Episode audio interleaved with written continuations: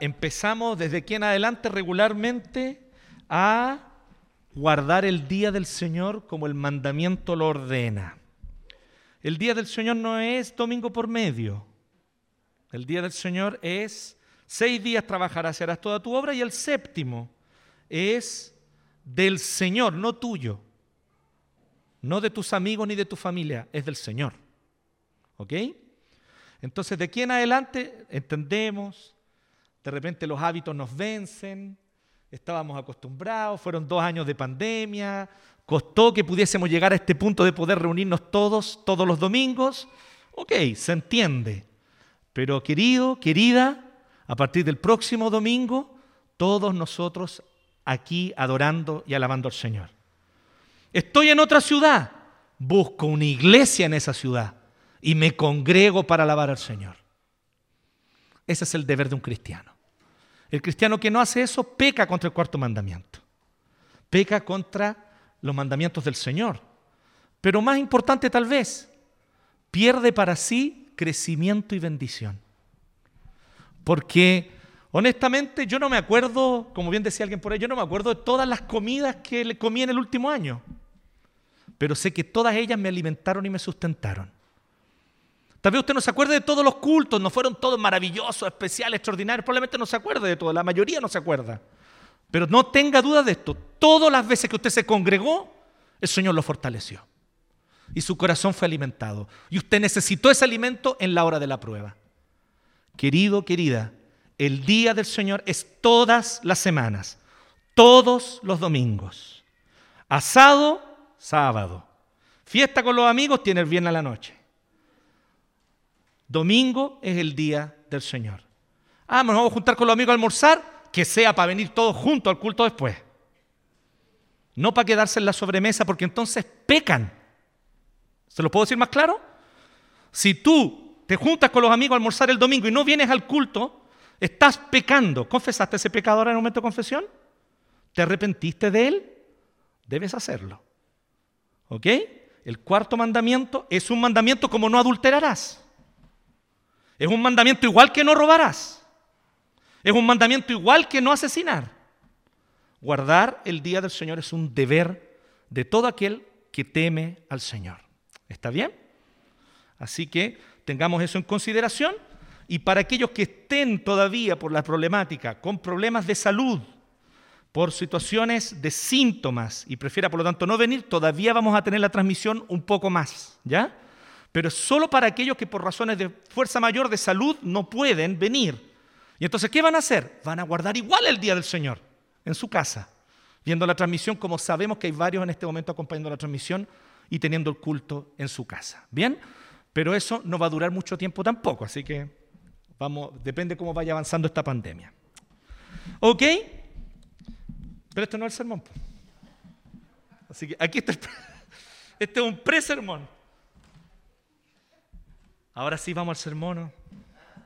Y como el sermón es sobre perdonar, si a usted le molestó lo que lo dije, ahora va a tener la oportunidad de perdonarme.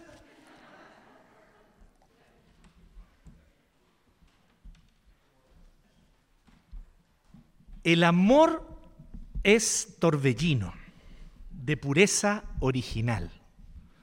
¿Le suena esto, no? A ver a quién le suena. Hasta el feroz animal susurra su dulce trino detiene a los peregrinos, libera a los prisioneros. El amor con sus esmeros al viejo lo vuelve niño y al malo solo el cariño lo vuelve puro y sincero. ¿Qué sigue después? Y va brotando, brotando. ¿La conocen? Como en el muro la hiedra. Muy bien, qué lindo.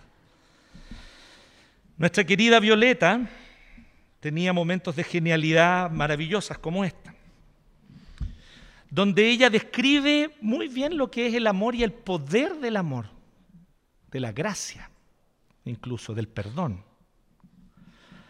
Y hoy día quiero que hablemos sobre esto justamente, porque es lo que el Señor Jesucristo nos enseñó de una manera tan clara.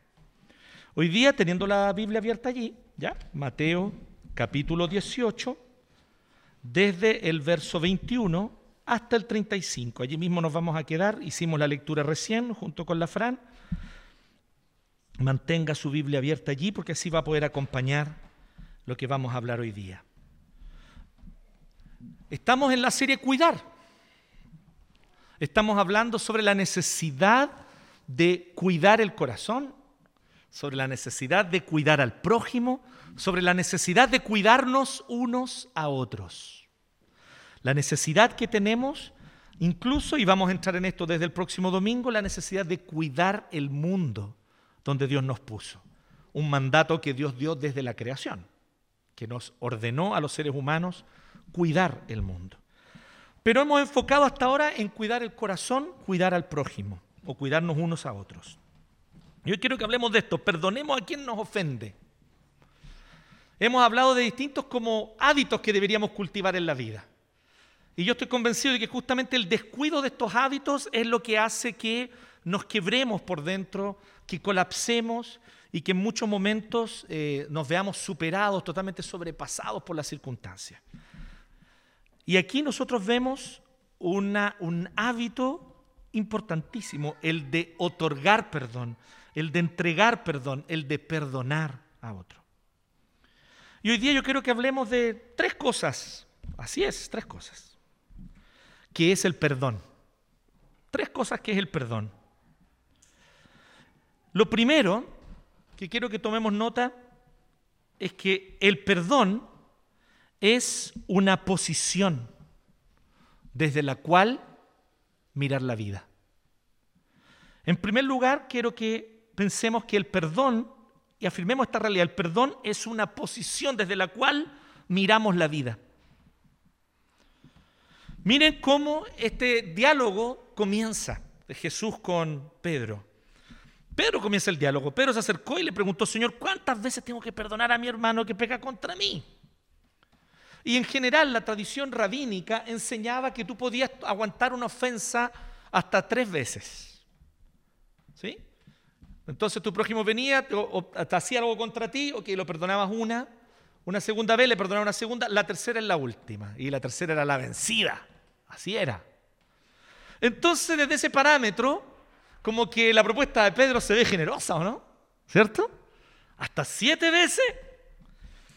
Y Jesús le dice, no, no te digo que hasta siete veces, sino hasta 77 veces, o como otra traducción posible indica, hasta 70 veces siete, que ahí aumenta más todavía, ¿cierto? Y usted saca la cuenta y Felipe ya sacó la cuenta hace rato, 490, dice Felipe. Bueno, yo tuve que meterme en la calculadora y anotarlo aquí en mi libreta para saber que eran 490.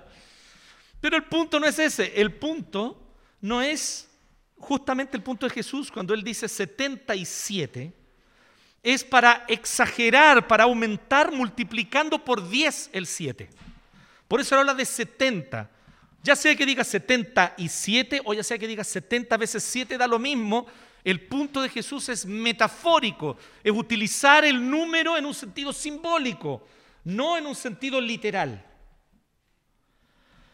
Y el punto de Jesús es que al multiplicar algo por 10 en la tradición numérica judía, es decir, mucho. Muchas veces. Cuando algo es 10, es mucho. Cuando un número es multiplicado por 10, es ese número muchas veces. Y lo que Jesús está diciendo, por lo tanto, es muy interesante porque lo que Jesús está diciendo es, Pedro, te falta realismo. Velo de otra manera. Señor, ¿Cuántas veces mi hermano me va a fallar? ¿Siete veces? ¿Entiende ahora lo que está preguntando? ¿Cuántas veces mi hermano será que yo le aguanto que me falle? ¿Hasta cuántas veces podría fallarme alguien? Jesús le dice, Pedro, qué falta de realismo. Las personas no te fallan solo siete veces. Pueden fallar mucho más y ahí multiplica por diez, setenta y siete o setenta veces siete. Es mucho más lo que las personas fallan. Y empezamos a caer en la cuenta de que Jesús es más realista que nosotros. Esta idea de Jesús como un maestro utópico que nos presenta un horizonte maravilloso, bello, hermoso, pero no es más que una idealización, las personas que piensan eso son o tremendamente ignorantes de la Biblia y del Evangelio, o son malintencionadas y quieren torcer la enseñanza de Jesús. Porque en general, de hecho siempre, Jesús es más realista que nosotros. Él tiene los pies bien puestos en la tierra y Jesús no nos propone medidas, conductas, comportamientos ni reacciones fuera del ámbito natural de la vida humana. Jesús conoce muy bien el ámbito natural de la vida humana. Jesús sabe que personas todo un día escuchando la predicación necesitan alimentarse y les multiplica el pan y los peces, ¿me entienden? Jesús sabe el realismo de las cosas. Jesús tiene un contacto con la realidad mucho mayor que nosotros. Los ilusos generalmente somos nosotros. Y ahí está la ilusión de Pedro. ¿Perdonaré hasta siete veces? Oh, qué generoso soy, Señor. Y Jesús le dice, las personas te fallan mucho más que siete veces, Pedro. Tendemos nosotros a pensar en el perdón, y este es nuestro error, igual que el de Pedro, en términos de la ofensa. ¿Merece esta ofensa ser perdonada? Esa pregunta está mal hecha, porque ese no es el punto.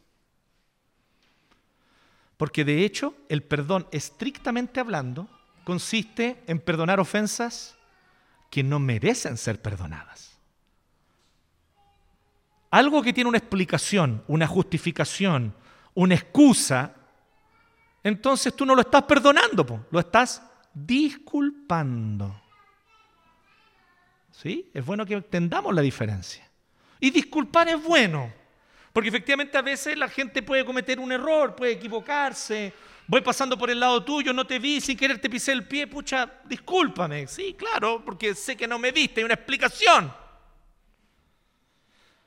Pero cuando hablamos del perdón, estamos hablando de algo que se otorga inmerecidamente. Entonces el problema de Pedro, que es el problema nuestro, creo yo, es no entender que no se trata de si la ofensa merece ser perdonada. No se trata de preguntarse, ¿esta persona ha cometido tal vez una cantidad de ofensas suficientes para que le hagan merecer el perdón? ¿Será que esta persona ya pasó su cuota? Ya, hasta acá, me, me llenó la cuota. Ya lo perdoné muchas veces. Cuando pensamos en el perdón en esos términos no hemos entendido lo que es el perdón. Entonces lo primero es esto. El perdón es una posición desde la cual mirar la vida. Perdonar tiene muy poco que ver con la ofensa. Perdonar tiene que ver contigo, con tu corazón, conmigo. Y si soy yo capaz de extender gracia. ¿Y cuál es la definición de gracia? Un amor no merecido. Fíjense que había un rey. Esta es una historia. Los reyes son caprichosos, ¿no? Para los que no saben, por si acaso. Para los que querían monarquía, que hubo gente proponiendo monarquía para Chile. Los reyes son caprichosos, los reyes son personas que pueden hoy día sentir algo y el día de mañana cambiar totalmente y el problema es que todo el país está a merced de la voluntad de un rey. Pero este rey se enamoró de una campesina, preciosa, linda, pero también una persona espontánea, como buena campesina. Espontánea, libre, sin las reglas y los protocolos del palacio. Se casó con ella, feliz el rey, y la llevó a vivir al palacio con ella. Y este rey, como buen rey, tenía reglas bien estrictas. Una de ellas que no se podía usar el carruaje. Si alguien venía y le usaba el carruaje al rey, porque el carruaje era exclusivo del rey, tenía los sellos reales, tenía el estandarte del rey. Si alguien más se subiese carruaje y lo usaba, era condenado a muerte. Y un día, la reina, la joven reina, se enteró, le llegó una carta de que su mamá está muy enferma y está grave. Ella, sin saber cómo llegar hasta su lugar, de donde estaba su mamá, se subió al carruaje y mandó entonces al ¿cómo se llama? Chofer del carruaje, a que la lleve rápido a su casa. Obviamente era hasta la pena de muerte. Cuando ella vuelve con el carruaje del rey, el rey dice, no importa, miren qué maravilloso como ella es, que el corazón generoso que ella tuvo.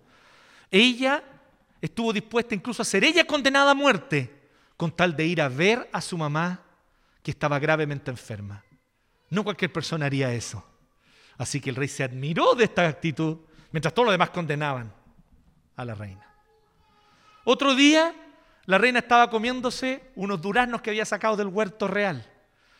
Y ella se había comido unos duranos, le quedaba el último en el canasto y el rey sale muy feliz ahí, muy campante en un momento y la ve a ella ahí comiéndose, comiendo duranos. Y entonces ella viene y dice, y él dice, oye, se ven ricos. Y ella toma el último, le da una mascada y le dice, sí, claro, pruébalo. Y él entonces lo probó. ¿Sí?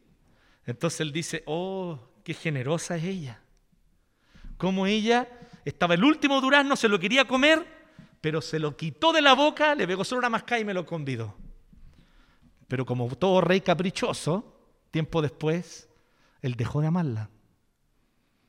Y ya no la veía con amor. Y entonces conversando con un íntimo amigo, uno de sus consejeros, le dijo, ¿con quién me casé? Mira, qué persona tan insolente que no le importó tomar mi carruaje, que estaba prohibido tomarlo para ir a atender un asunto personal. Es más, era tan egoísta ella, tan terrible, que una vez incluso me dio un durazno mordido. ¿Cómo cambia la perspectiva, cierto? ¿Por qué? Porque ya no hay amor en el corazón. Ese es el punto de Jesús. ¿Tenemos nosotros amor en el corazón hacia el prójimo? De eso depende el perdón, no de la gravedad de la ofensa. Te lo repito nuevamente. El hecho de que perdones a tu prójimo no pasa por cuán grave es la ofensa del prójimo.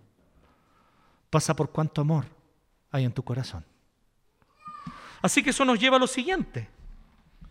¿Cierto? Porque vemos que el perdón no se otorga según la gravedad, frecuencia de la ofensa, sino según la generosidad del corazón perdonador. Ese es el punto primero de Jesús.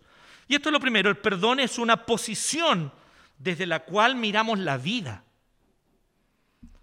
Y aquí viene lo segundo. Jesús empieza a contarle esta historia, que todos leímos recién, ¿cierto? Del rey poderoso, que resulta que había un hombre que le debía, dice aquí, mil talentos. Algo así como mil o diez mil talentos, miles, miles de talentos. Un talento de aproximadamente 21,6 kilos de plata. Entonces, si tú debes mil talentos, no sé, no voy a sacar la cuenta, pero es mucha plata. Muchísima. Si son efectivamente diez mil talentos, mucho más. Es el PIB de un país entero el que debía este gallo. De hecho, es muy extraña la palabra, porque ¿cómo es posible que este compadre deba tanto? Entonces algunos deducen que tal vez era un gobernador de una región y que se endeudó, endeudó las arcas de esa región, de esa jurisdicción, la endeudó y entonces estaba rindiéndole cuenta al rey de esta deuda. Obviamente el hombre, la única opción para pagar una deuda impagable, o sea, el PIB de un país entero, y este como persona no puede pagarlo, entonces que lo vendieran a él, a su esposa. El siervo hace una petición totalmente ridícula porque le dice al rey, tenga paciencia conmigo, dice el 20, perdón, el 26, disculpen. Tenga paciencia conmigo, le rogó, y se lo pagaré todo. Era imposible de pagar. No podía pagar esto. Estamos hablando del equivalente hoy día a miles de millones de dólares. Entonces el hombre no podía pagar esto. Era imposible que trabajara toda su vida o quisiera lo que quisiera. Aunque pusiera a todos sus hijos y su señora a trabajar, no importa, no iba a pagar esto, era impagable. Pero ¿qué hizo el Señor? Dice el 27, el Señor, el rey, se compadeció de su siervo, le perdonó la deuda y lo dejó en libertad. ¿Qué eso es lo que significa literalmente la palabra perdón en griego? Áfesis o afesis significa literalmente liberar, libertar a alguien, liberarlo de una deuda. Entonces viene el siguiente punto que Jesús nos enfatiza hoy día. El perdón no solamente es una posición desde la cual mirar la vida, en segundo lugar, el perdón es un fruto. Es un fruto de la gracia de Dios. Os quiero ser más específico. El perdón es un fruto de haber experimentado la gracia de Dios. Ah, Entonces, lo primero, se fijan que el primer punto queda cojo si no avanzamos a esto segundo. Porque la pregunta es, ¿quién puede ser tan zen? ¿Quién puede ser tan, no sé, monje tibetano de la altura para perdonar cualquier tipo de ofensa, digamos, ¿no? Porque era el punto primero de Jesús. El perdón es una posición desde la cual tú miras la vida. El perdón no depende, no depende de la gravedad de la ofensa del otro. Depende de la generosidad de tu corazón, Pedro. Ok, sube, pero ¿quién diablos va a tener un corazón así de generoso? El único que es capaz de tener un corazón así de generoso es aquel que ha experimentado la gracia de Dios. Porque el perdón es un fruto de haber experimentado la gracia de Dios. ¿Qué tal este hombre? Probablemente si eran mil talentos, estamos hablando de 21.500 kilos de plata. Si son 10.000 talentos, eso es más todavía. No, sé cuánto sería Felipe, siempre miro a Felipe para las cuentas. Pero es mucho, mucho. Es mucho. Y el hombre dice, yo se lo pago. Cuando él sale, se encuentra con uno de sus compañeros que le debía a él 100 monedas de plata, 100 monedas de plata. ¿Qué son estas monedas de plata? Son denarios. ¿Y sabe usted cuánto es un denario? 4,5 gramos de plata. Le debía 100 denarios, si no me equivoco, serían 4 kilos y medio de plata. La diferencia es grande, ¿no? Entre deberle 4 kilos y medio de plata y deber 21.600 kilos de plata. Y él entonces lo agarra por el cuello y lo comienza a estrangular. ¿Qué es lo que tú y yo hacemos todo el tiempo con las personas que nos follan? No, no lo hacemos literalmente, lo hacemos en nuestra mente, en nuestro corazón. No podemos pensar en esa persona sin pensar en la posibilidad de torturarlo de alguna manera. Alguien me comentaba el otro día que tenía tal problema y tal dificultad para perdonar a su mamá que cada vez que podía hablaba mal de ella. Lo cual no servía en absoluto de nada porque en realidad su mamá no está ni siquiera ahí presente. Pero para él era una forma de castigarla.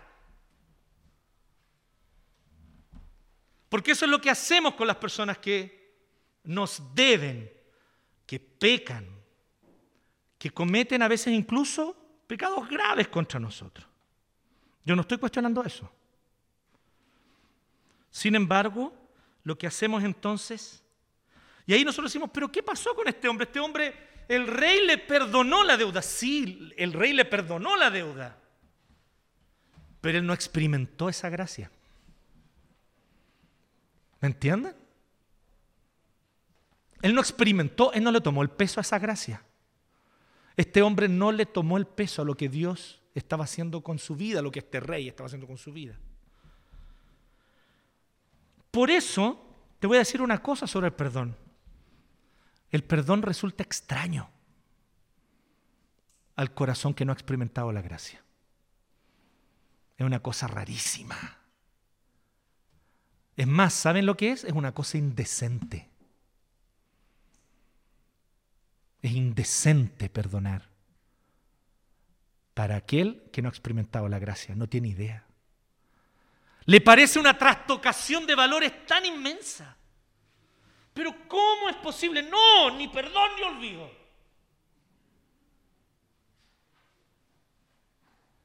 Y con esa ética caminan por la vida.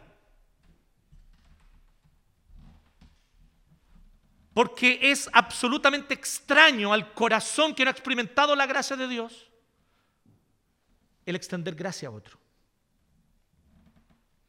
Pero aquí es donde viene la, el desafío para nosotros. Nosotros debemos entender cuánto se nos perdonó. Porque fíjense en este detalle, me encanta este detalle de la palabra, Jesús es súper realista. Miren el detalle, cómo Jesús conoce a la perfección el corazón humano. ¿Se acuerda que el hombre viene y le dice, por favor, Señor, no sé qué? Y el otro dice, sí, me debe mil o diez mil talentos de plata. Miles de millones de dólares me debes. Así que te voy a mandar como esclavo a ti y a toda tu familia, que era una práctica que existía en ese tiempo, efectivamente. Una persona podía llegar a tal punto de endeudamiento que no podía pagar y por lo tanto se convertía en esclavo de aquel a quien debía, literal. Que ni siquiera pagaba técnicamente la deuda, pero era por lo menos una forma simbólica, pero también muy clara y práctica, de la persona experimentar el castigo de haberse endeudado con esa persona. Pero fíjense el nivel de irrealismo de este gallo. Está fuera de la realidad el tipo porque dice, tenga paciencia conmigo y se lo pagaré todo. No, compadre, no se lo pueden pagar nada. Aunque te cortes, te saque un riñón y se lo venda a alguien, no importa. Las córneas, vaya a seguir debiendo. Porque vuelvo a decirle, es el PIB de un país, de un país mediano. Y por lo tanto, el punto aquí es heavy porque es, me hace pensar si tenemos claridad de cuánto se nos está perdonando a nosotros. ¿Tienes tú claridad de cuánto Dios te perdonó a ti?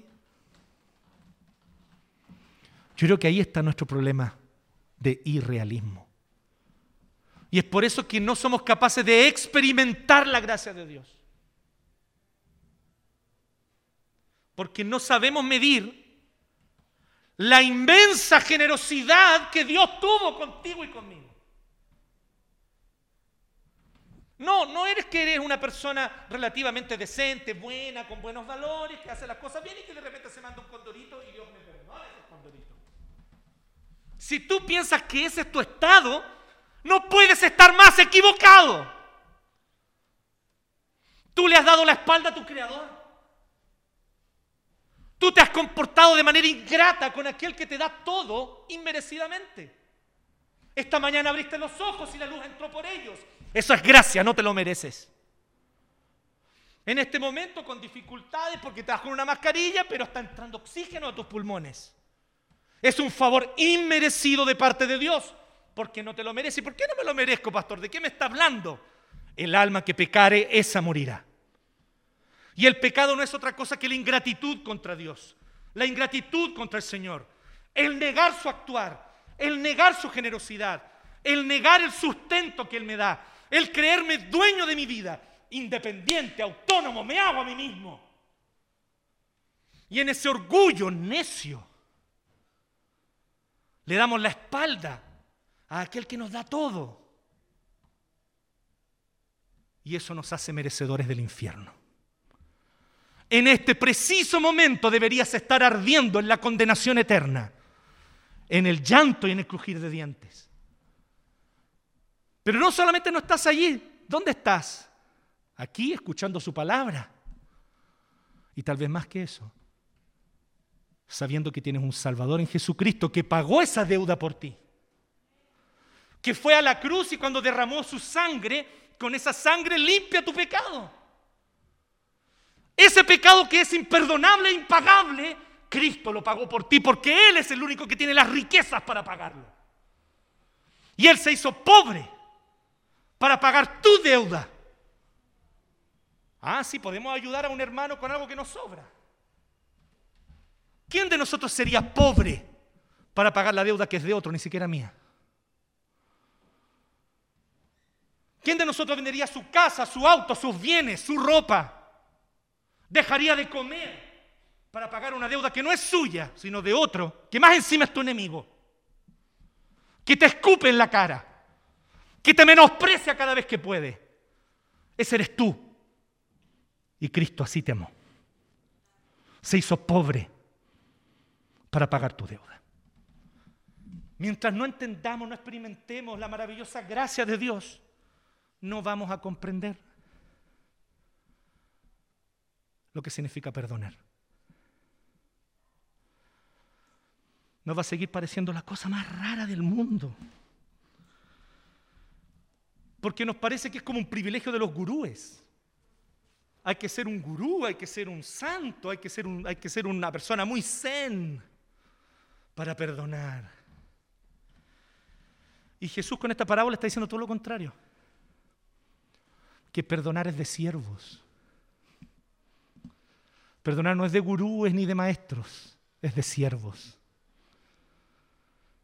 Es de personas que fallan. Perdonar es de mendigos. Y cuando tú le entregas perdón a otro, eres como un mendigo diciéndole a otro mendigo dónde encontró pan.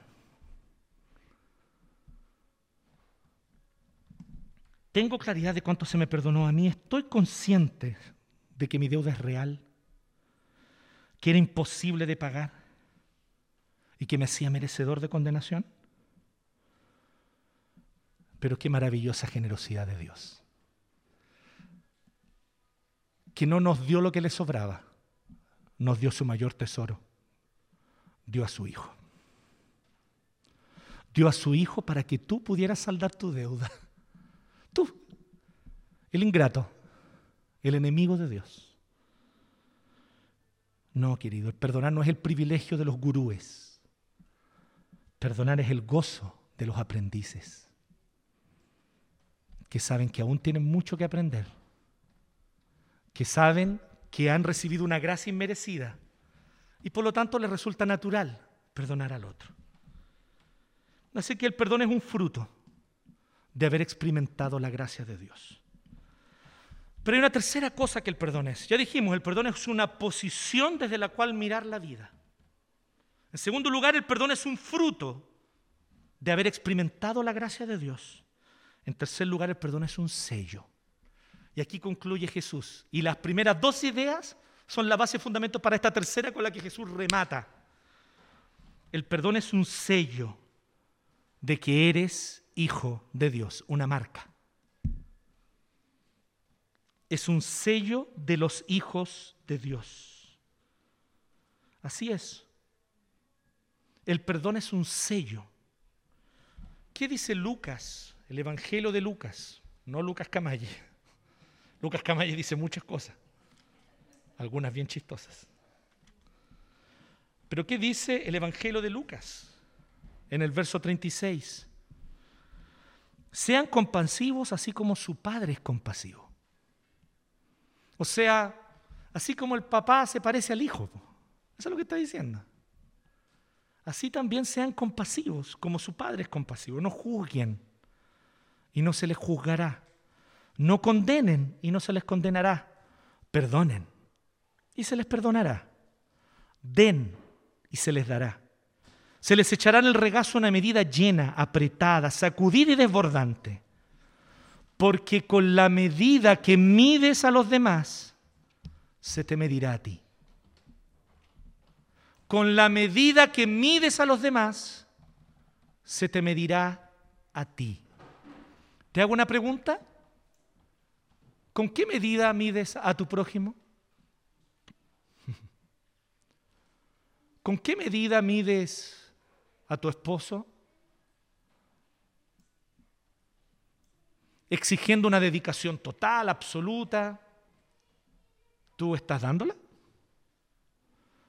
¿Con qué medida mides a tus hijos?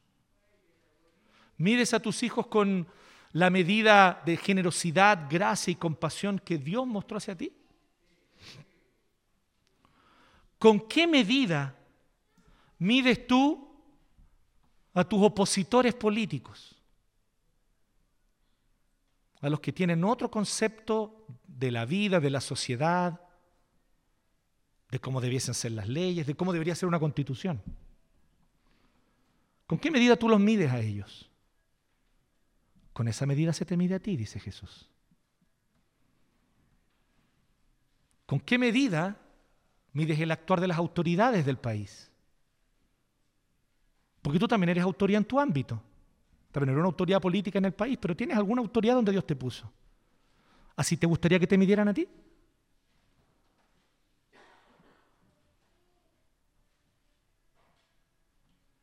¿Con qué medida mides el actuar de carabineros? Porque cuando entran a robar a tu casa es a los primeros que llamas, ¿o no?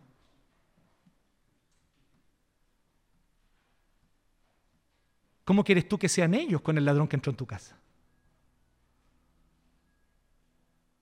Y así podemos multiplicar el ejemplo y darles ejemplos de izquierdas y derechas que a mí honestamente me importa, no me puede importar menos. No voy a decir qué me importa, pero me importa muy poco. Mi punto es, vivimos en un país de gente que mide al otro de una manera como jamás le gustaría ser medidos a ellos. ¿Y sabes qué me preocupa? Cuando esta ola de tendencias nos arrastra a nosotros que deberíamos ir contra la corriente. ¿Sí o no? Ahí estamos mal. Po. El perdón es un sello de los hijos de Dios. Bienaventurados los compasivos, porque ellos serán llamados hijos de Dios. La gente los va a ver y va a decir, este realmente es un hijo de Dios. Ahora recuerda, primero debes haber experimentado la gracia de Dios. Ese es el punto de partida.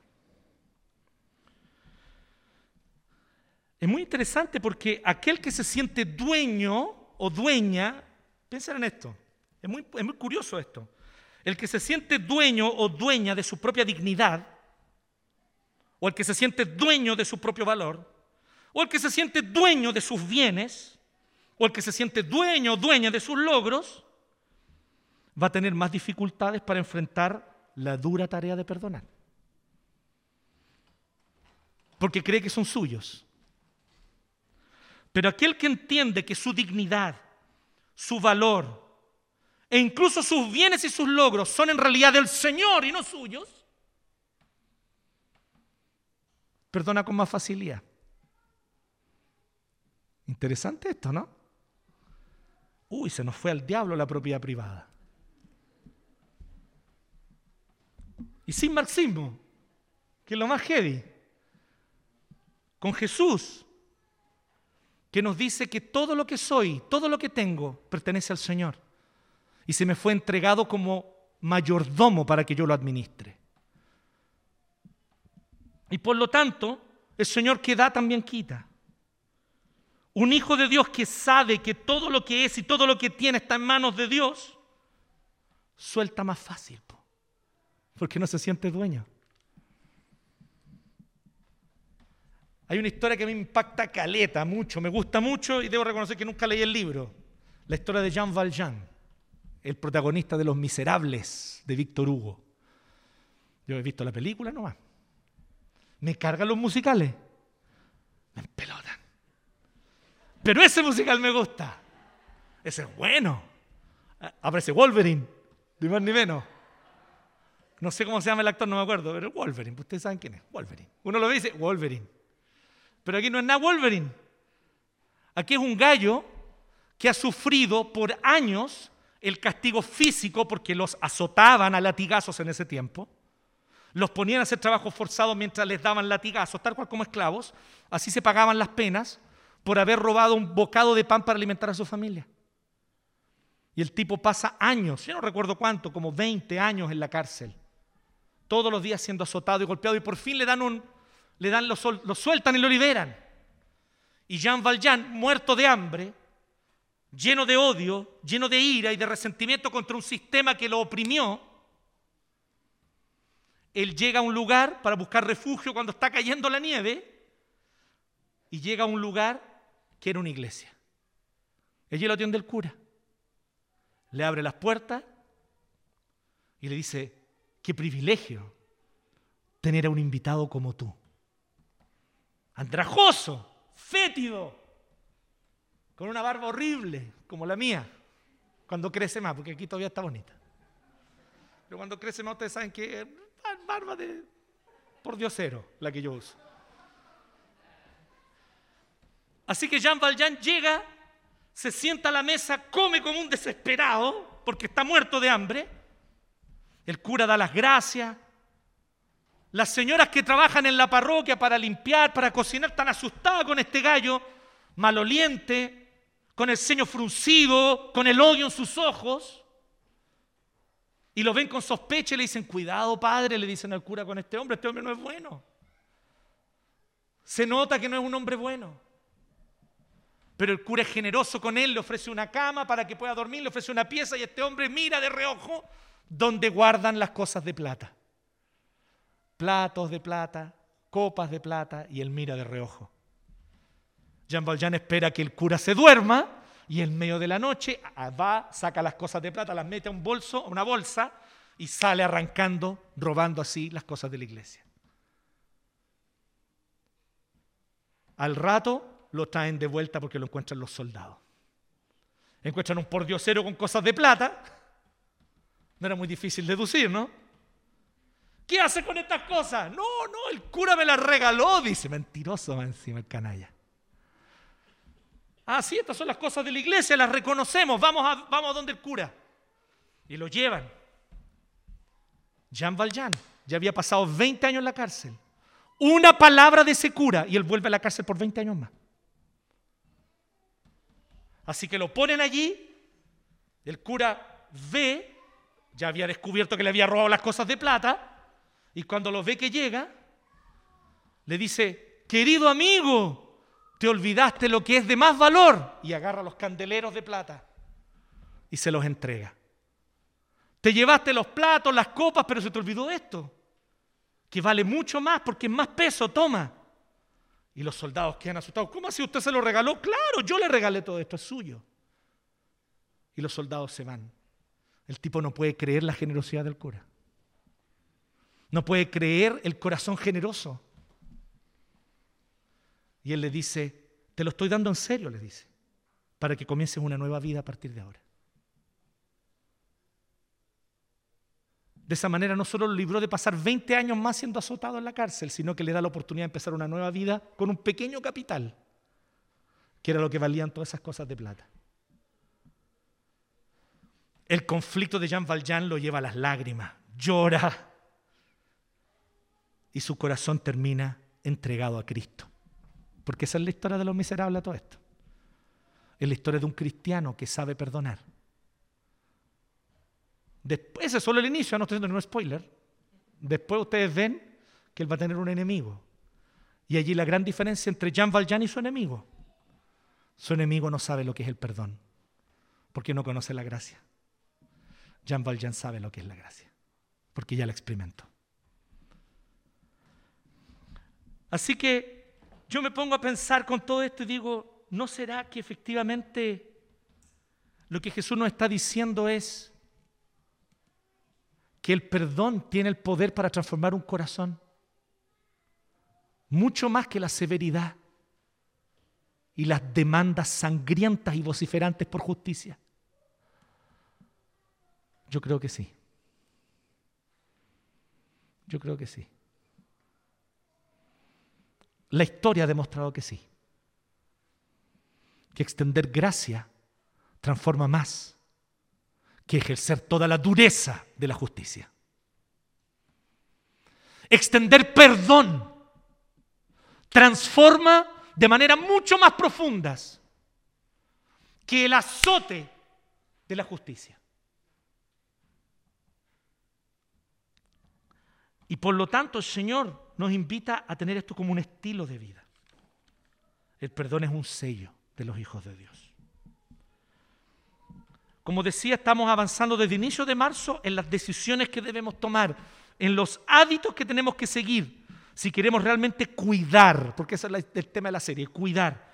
¿Saben qué es lo interesante del perdón? Mientras yo hacía este sermón y preparaba las cosas y tomaba nota, me di cuenta de algo. Que cuando nosotros hablamos de perdonar a quien nos ofende, no solamente estamos cuidando al prójimo, estamos cuidando el corazón también. Porque el corazón que no perdona es un corazón lúgubre, oscuro, desesperanzado, pesado, con la amargura del peso del rencor. Y tal vez Dios hoy, querido hermano, querida hermana, quiere liberarte de ese peso. Y para que seas libre de ese peso, hoy es el tiempo no mañana, hoy, de que perdones. Y tal vez tienes que perdonar a alguien que ni siquiera está más entre nosotros porque murió. Pero aún tu corazón carga con ese rencor. Porque ¿saben que lo interesante del perdón? Que el perdón no es algo que tú haces con la persona, es algo que tú haces con Dios. Tú le dices a Dios, Señor, en este punto, a partir de este momento, ya no le voy a cobrar más esa deuda a esa persona.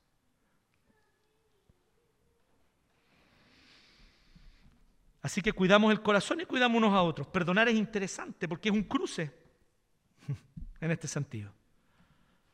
Te digo rápidamente para que lo tengas en consideración. Perdonar no es justificar. Recuerdo lo que decíamos al inicio. Si hay una justificación para lo que la persona hizo, entonces lo que tienes que hacer es disculpar, no perdonar. Yo te estoy hablando de aquello que no tiene justificación, que no debió haber sido hecho que no hay excusa que pueda valerlo. Perdonar no es olvidar, porque hay heridas que simplemente no se pueden olvidar. Perdonar no es olvidar, perdonar es no seguir cobrando esa herida. Perdonar no es tolerar. Porque muchas veces nosotros estamos tolerando, tolerando, ¿y qué va pasando adentro? guardando rencor, guardando rencor, guardando rencor. Es todo lo contrario a veces de perdonar. Lo que estamos haciendo es acumulando para que cuando llegue el momento, ¡cha! le caigamos con todo el peso. Por eso no se trata simplemente, ah, sí, tolero a la persona. No. Perdonar no es negar, excusando lo que la persona hizo. Algunos han caído en la negación. Y en ese sentido yo entiendo que es muy importante aquello a lo que nos invitan los profesionales de la salud mental. Toma conciencia del abuso que sufriste. Toma conciencia del dolor que se te causó. Es importante eso. Pero eso no es psicología moderna, Jesús mismo lo dice. Porque perdonar no es negar. La negación es muy negativa, para la redundancia. La negación es muy terrible porque la negación te hace acumular, acumular y juntar rencor. No. Negar no es el camino tampoco. Tienes que reconocer lo que hicieron contra ti y la gravedad de lo que hicieron. Y negar tampoco, finalmente, es dejarlo en manos del tiempo. Ah, no, el tiempo lo arregla todo. Con el tiempo se va a pasar. No. Si tú no tomas una decisión consciente, el tiempo solo puede empeorar ese rencor, anquilosarlo y volverlo un callo de tu corazón. ¿Sabe lo que es perdonar? Deliberada y conscientemente anular la deuda que tienen contra ti. Dejar de cobrarla. Cancelar la deuda que esa persona tiene contra ti. Ya no se la cobro más. ¿Y sabes qué es lo interesante cuando tú perdonas y tomas esta decisión? Que ya no queda espacio en el corazón para el rencor, que es tan destructivo. Es tan destructivo. Y probablemente es la razón del peso que cargas o que has cargado todos estos años. No te preocupes, no estamos hablando aquí de que no se pueda buscar justicia, denunciar, presentar a carabineros. Hay situaciones que tienes que hacerlas de esa forma totalmente. Yo estoy hablando del corazón. Y aunque tú no creas una cosa, no niega la otra. Cuando algo merece ser denunciado ante las autoridades, pues debes hacerlo. Y al mismo tiempo, perdonar en tu corazón. Eso es cristianismo. Eso es cristianismo. Si una persona me hace daño y me hizo daño de manera persistente y terrible. Perdono. Pero ese perdón no significa que yo vuelva a dejar a esa persona a cargo de mi vida nuevamente. Son cosas distintas, ¿me entiendes? Hay personas que justamente para perdonar te tienes que alejar de ellas. ¿Sí? No con odio, no con el deseo de castigar, ni con el deseo de que le vaya mal, todo lo contrario, con el deseo de que ojalá cambie. Pero tú sabes que ya no hay más espacio en tu vida para esa persona. No te preocupes, yo no estoy diciendo que tengas que dejar que esa persona siga nuevamente abusando de ti o de otros, no debes hacerlo. Y una buena denuncia ante las autoridades muchas veces es la forma más eficiente de impedir que alguien no solo te siga dañando a ti, sino que dañe a otros. Así que nada de eso de lo que estoy hablando niega esas cosas. Lo que yo te estoy hablando es de tu corazón,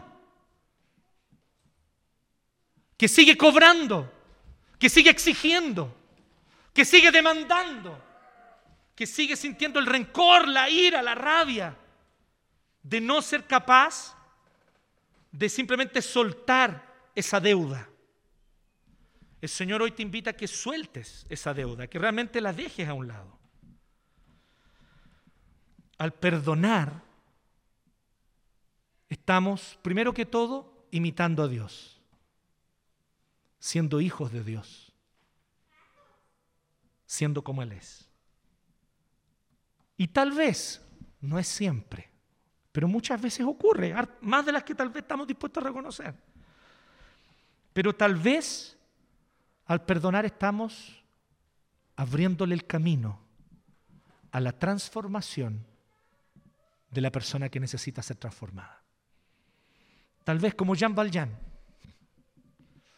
Lo que él necesitaba no era más severidad de la ley sobre él, era más gracia.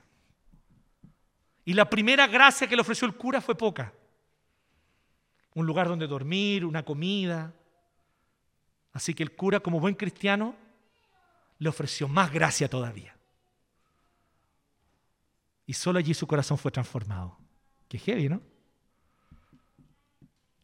Y tal vez hay corazones que solo van a ser transformados por la gracia, no por la severidad del castigo. Pero más importante que es todo eso, estaremos cuidando unos a otros, cuidando nuestro propio corazón y confirmando que llevamos un sello, el sello de ser hijo de Dios. ¿Te parece? ¿Es una persona dañina? ¿Es una persona tóxica? Ok, no hay más espacio para ella en tu vida. Pero perdona. Perdona. Porque si no eres tú quien va a seguir siendo preso o presa de esa persona por muchos años más. Pero también pensemos en las cosas cotidianas, en lo que hay que perdonar cada día a los que viven con nosotros. También aplica allí. Al esposo, a la esposa, al hijo, al papá, a la mamá, al compañero de trabajo. Es el sello de que somos hijos de Dios. Sean compasivos, como vuestro Padre que está en los cielos ha sido compasivo con ustedes. ¿Cómo ha sido la compasión de Dios contigo? ¿Cómo fue la gracia de Dios en tu vida? ¿Cuánta generosidad te mostró cuando tú no merecías nada? ¿Te acuerdas de eso? Recuérdalo. Porque solo entonces vas a poder perdonar. Oremos. Te agradecemos, Señor, porque ciertamente tú nos desafías, Señor, de maneras poderosas, Señor. Difíciles también a veces, difíciles de, de tragar. Pero tú nos muestras, Señor, que sí, una nueva comunidad es posible. Una nueva sociedad es posible. Y es tu reino, es el reino de Dios una nueva comunidad, un nuevo mundo donde para poder ser parte de él hay que nacer de nuevo. No es para cualquiera. No es para las personas que simplemente se esfuerzan y se esmeran para tratar de hacer lo mejor. No, es para quienes nacen de nuevo. Y tal vez hoy hay alguien aquí que aún no ha experimentado el nuevo nacimiento. Y yo oro en este momento por ese corazón y por esa vida. Y te pido en el nombre de Jesús que lo hagas nacer de nuevo en esta hora que le entregues esa maravillosa gracia que solo tu perdón y tu generosidad pueden entregar, perdonando todo pecado, mostrándole a esta persona que aquellos actos vergonzosos, horribles y tal vez incluso humanamente imperdonables, tú en esta hora los perdonas, los cancelas por completo, extiendes tus brazos de amor y le ofreces nueva vida. Y a aquellos que hemos experimentado este nuevo nacimiento, Señor, te pedimos que nos libres del infantilismo espiritual de seguir en el rencor, de seguir cobrándole a nuestros enemigos lo que han hecho contra nosotros. Eso nos impide crecer, nos impide madurar, nos impide arraigar nuestra fe en ti. En vez de crecer y dar fruto, estamos como un bonsai, enano, sin fruto. Solo sirve para adorno, no alimenta a nadie. Perdónanos, Señor, a los que hemos nacido de nuevo y no estamos creciendo en nuestra fe por el simple acto de no querer otorgar gracia y perdón a quien pecó contra nosotros. Perdónanos, Señor, y en esta hora también oramos delante de ti y tomamos el compromiso de perdonar a quienes nos han hecho daño, sabiendo que tú nos perdonaste mucho más. Gracias, Señor. En tu nombre oramos y en el nombre de Jesucristo, el gran perdonador en esta hora nosotros también nos entregamos a ti. Amén.